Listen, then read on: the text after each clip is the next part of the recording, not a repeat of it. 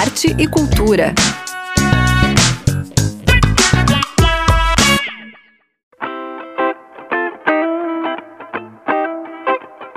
Boa noite, ouvintes da Udesc FM. O Arte Cultura desta última sexta-feira do mês de julho chega com várias sugestões de shows, traz atualizações sobre a Mostra de Cinema Infantil de Florianópolis e fala do mais novo espaço cultural da cidade, o Instituto Colasso Paulo, Centro de Artes e Cultura.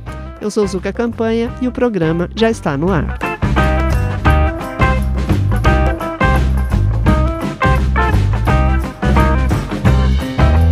a gente começa o programa dando uma dica para toda a família. Neste domingo tem mais uma edição do Curto Parque, no Parque da Luz. Além das já tradicionais oficinas, o evento vai contar com ações inéditas, como feira de artes, abertura da exposição Óleo Boi, de Denilson Antônio, intervenção de arte urbana com participação de mais de 35 artistas e discotecagem em vinil com o DJ Jean Mafra. E tem um convite especial para vocês. Ouvintes da Rádio Desk, eu sou Marina Tavares, produtora do evento Curto Parque, que acontece nesse domingo, dia 31, a partir das 13 horas. Vai ser um evento com música, artes plásticas e várias atividades gratuitas para o público. Esperamos vocês lá. É domingo, a partir da uma da tarde, no Parque da Luz. Em caso de chuva, o evento será transferido para uma outra data.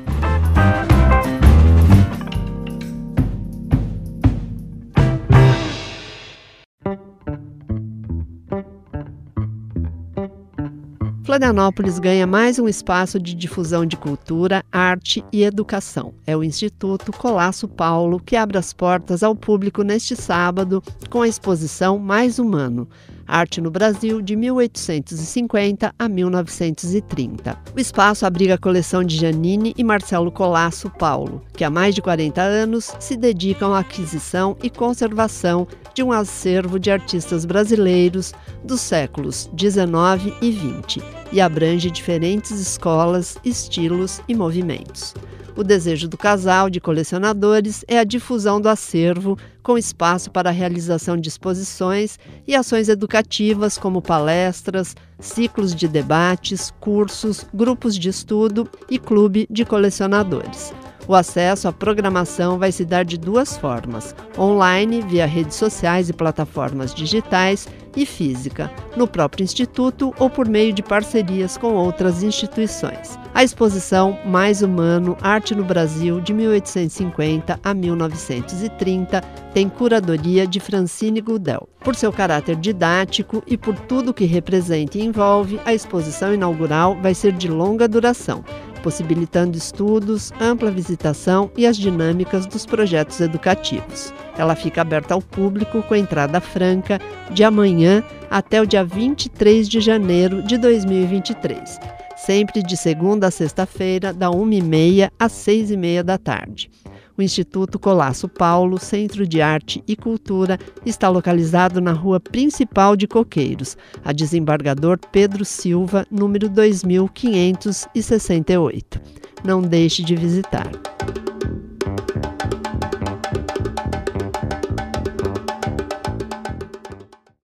Estamos apresentando Arte e Cultura.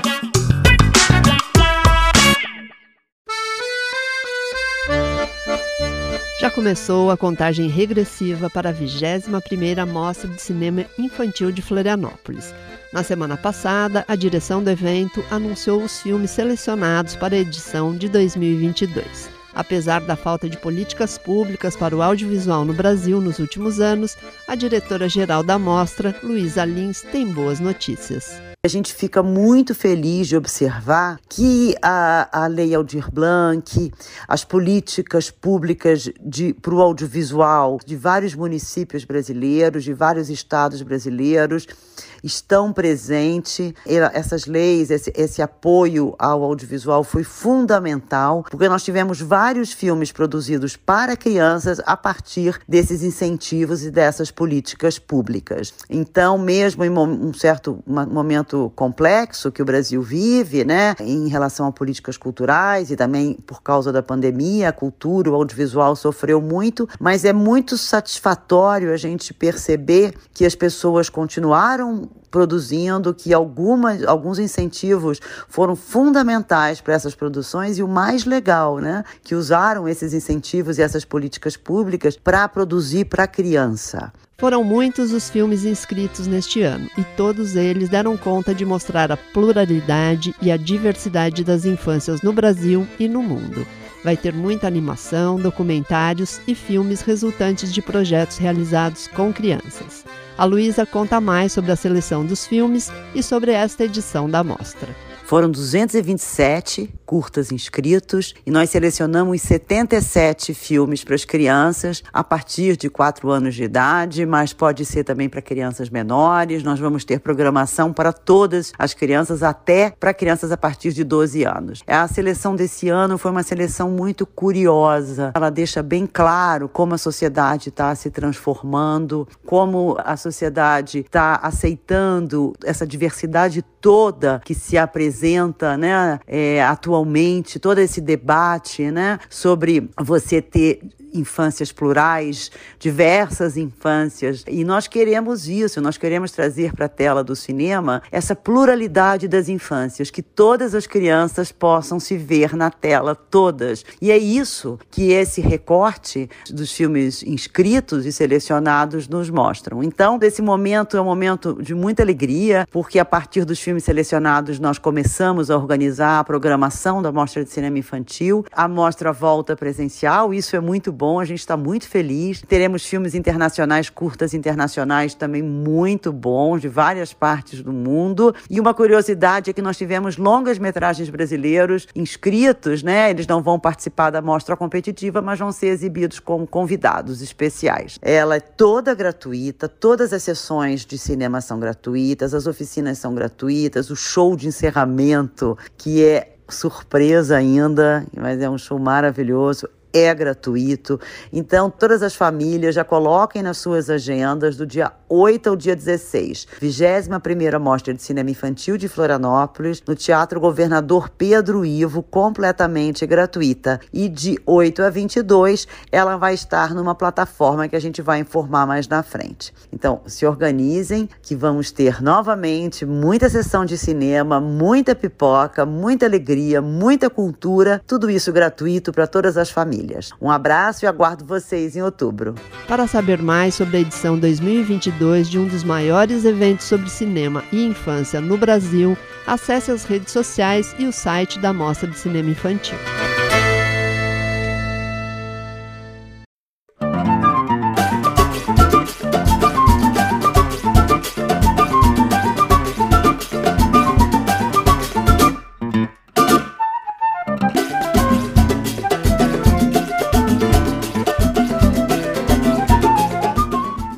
Você ouvinte não conhece sobre a história do chorinho no Brasil, ele é um dos mais tradicionais e antigos gêneros musicais brasileiros. Acredita-se que o choro tenha sua origem em um período após a chegada da família real portuguesa em 1808. Com a vinda das danças europeias e a mistura da música popular portuguesa e africana, vieram também instrumentos variados, como piano, clarinete, saxofone e violão, surgindo assim o choro, Popularmente conhecido como uma manifestação urbana e composta por muitos artistas negros, aos poucos ele foi se dissipando e chegando a outras regiões do país, como Florianópolis. No centro de Floripa, há alguns anos, existe uma forte cultura do samba e do choro. O samba da Antonieta, por exemplo, é um dos mais conhecidos que acontecem na capital. Para quem curte dançar e tocar algum instrumento, começou no mês passado um novo projeto, a Roda de Choro Mulheril. Natália Livramento, violonista e uma das organizadoras da Roda de Choro Mulheril, faz um convite especial para os ouvintes.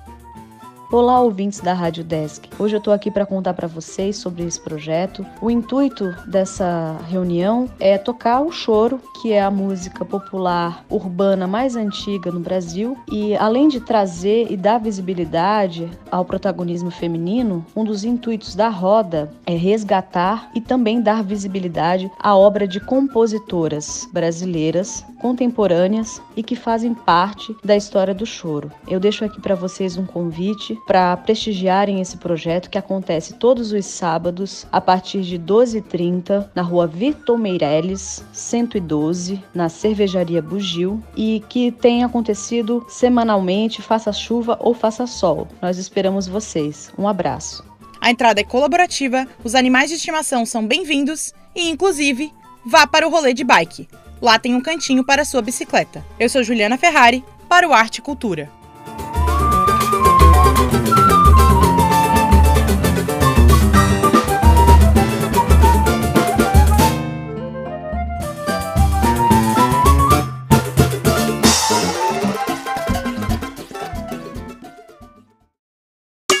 Estamos apresentando Arte e Cultura.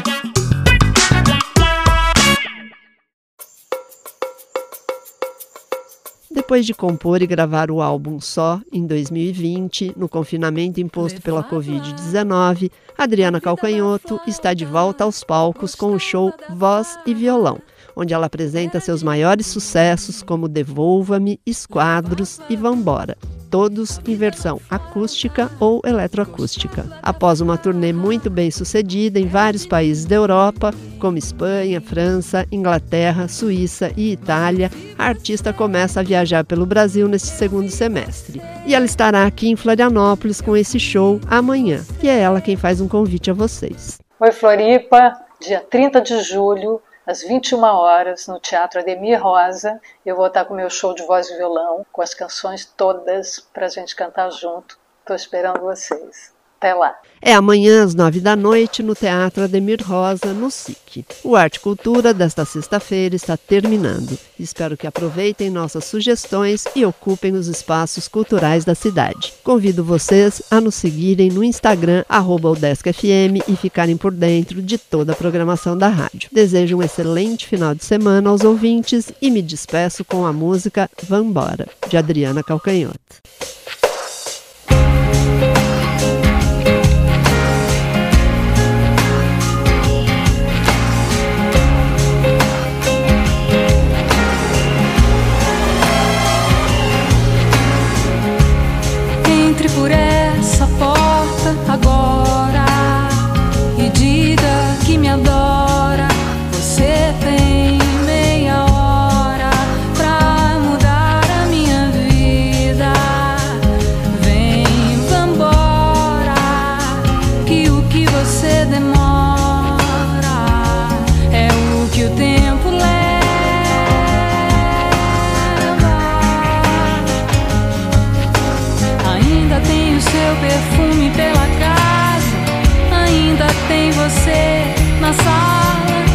Meu coração dispara